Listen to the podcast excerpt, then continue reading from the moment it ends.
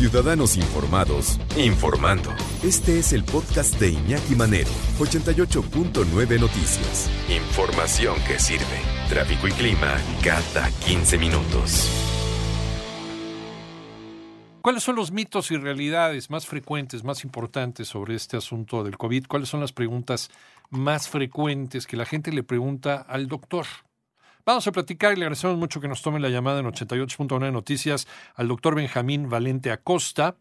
Es médico internista, máster en Medicina Tropical y Salud Internacional por la Escuela de Higiene y Medicina Tropical de Londres. Doctor, gracias por tomar la llamada. Buenas tardes. Hola, muy buenas tardes. Muchas gracias por la invitación.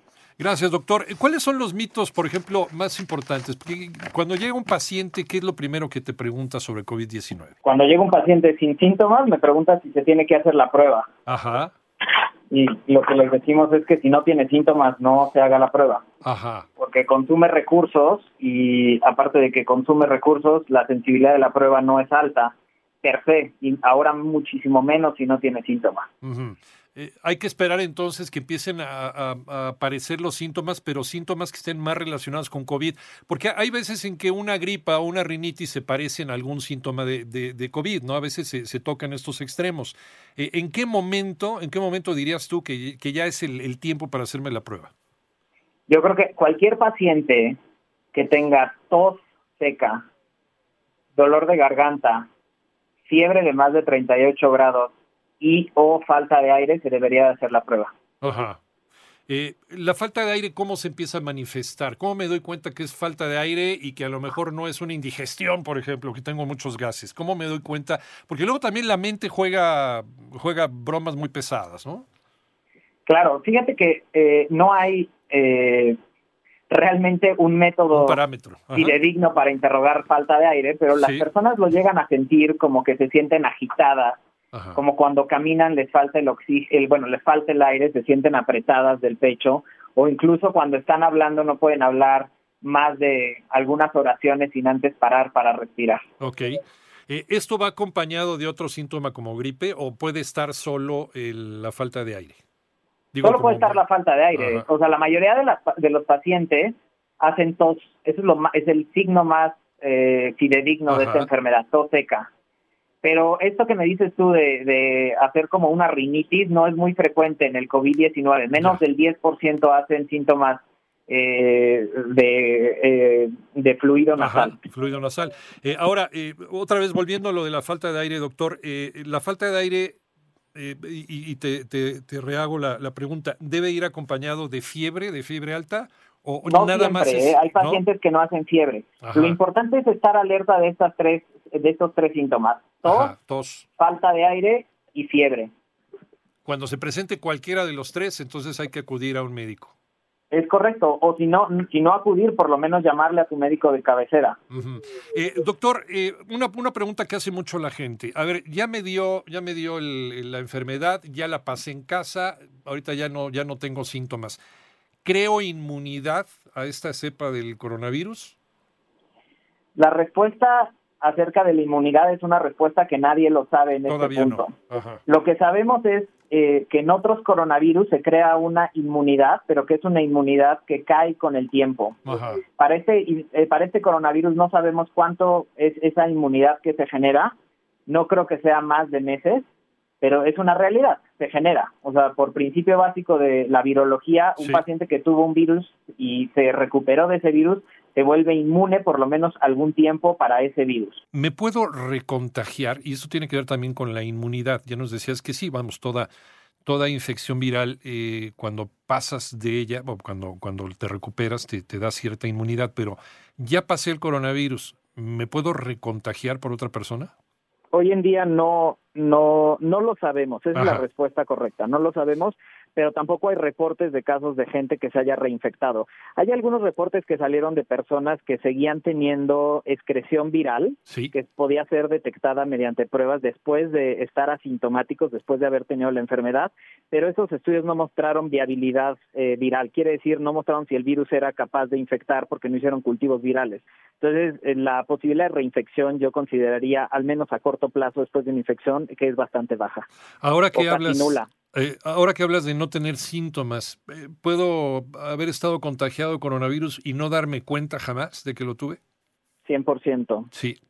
De hecho, eh, a, a, ciencia cierta no sabemos hoy en día cuántos, cuál es el porcentaje de pacientes que son asintomáticos pero los mejores estudios de modelamiento matemático que han hecho en el Imperial College de Londres sí. calculan que esta, es, esta tasa de asintomáticos ronda en el 20 al 30%, y esta es información que hemos tenido eh, por eh, los viajeros que estuvieron varados en el crucero en, en, en Japón.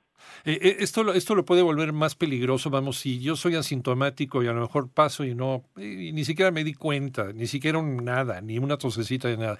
en esta etapa ¿Puedo ser contagioso? ¿Puedo pasarle el, el, virus a otra persona? Es correcto. Eso es, eso es lo, lo, lo interesante y lo peligroso de este virus, ¿no? Ya. Que uno puede transmitir las personas que son asintomáticas y dos, que el periodo de mayor, eh, o bueno, el periodo donde tú puedes contagiar el virus comienza desde antes de tener síntomas. Uh -huh. Entonces tú puedes estar completamente asintomático y estar contagiando el virus, aunque al día siguiente ya empieces con síntomas. Ya, por eso todos, eh, tengamos síntomas o no, o, o sintamos que estamos completamente sanos, debemos de guardar todas las, eh, pues, todos los protocolos posibles para evitar infectar a alguien si es que lo estamos pasando así y si es que jamás nos vamos a dar cuenta de que lo tuvimos en algún momento.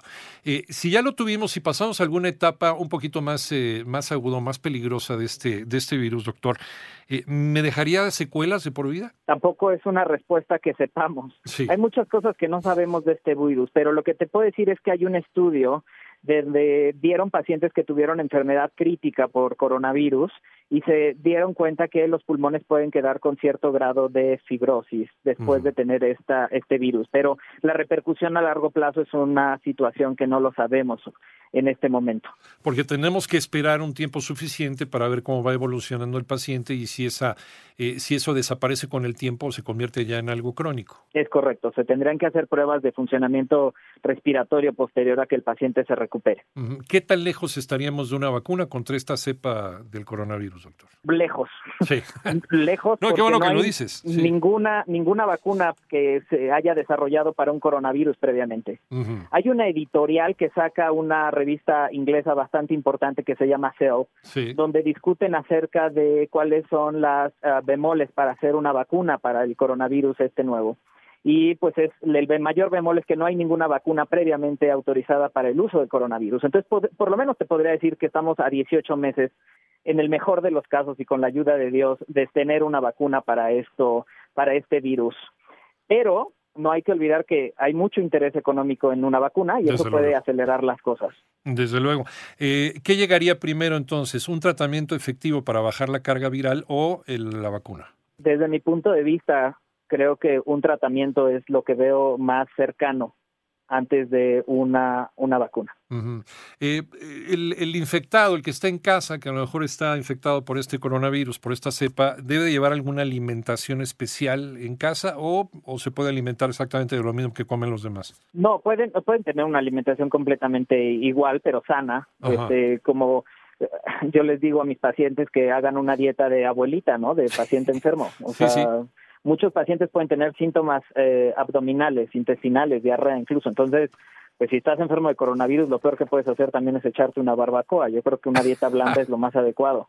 Ahora que mencionaste la diarrea, doctor, eh, ese, esto, estas... Eh, eh, es, este llegar al supermercado y arrasar con el papel higiénico eh, es, eh, es, un comportamiento irracional, ¿no? Vamos, ¿qué tanto te puede afectar al sistema digestivo el, el coronavirus? Del 10 al 15% de los pacientes que tienen coronavirus desarrollan síntomas gastrointestinales Ajá. En las grandes series. Esto del, del papel de baño surgió en Australia, donde la gente empezó a comprar papel de baño sin parar y eso fue copiado por Inglaterra, Estados Unidos y ahora nosotros, pero realmente no tiene una razón de ser. Y todo eh, yace en la psicología del ser humano, ¿no? Donde si el otro está comprando porque no lo sé, pero bueno, yo también voy a comprarlo porque claro. no vaya a ser que no vaya a ver. Hasta ahora, doctor, eh, lo único que sabemos que puede acabar con, con, una infección de coronavirus a nivel personal es eh, guardarse en casa, tomar líquidos, así como, como nos curamos de una gripe muy fuerte, eh, y es el mismo sistema inmunológico el que, el que lo desecha. Es correcto, es correcto, pero hay que estar muy atentos del el empeoramiento de los síntomas, Iñaki. Mira, fíjate que la mayoría de los pacientes no les va mal, o sea, la mayoría de los pacientes pasa de una gripa y listo, no pasa de ahí. Pero en algún porcentaje de pacientes y predominantemente mayores de 50 años, a los 7 a 10 días después de presentar la sintomatología inicial, tienen un empeoramiento de la sintomatología que puede ser fiebre y esta falta de aire que en medicina le llamamos disnea y es donde se presenta la neumonía que te puede llevar al hospital y que te puede llevar a requerir un ventilador. Entonces la vigilancia activa de los síntomas acompañado de tu eh, médico es lo mejor que ustedes pueden establecer para eh, establecer riesgos y establecer protecciones acerca de cuándo es el momento de ir a un hospital por esta enfermedad.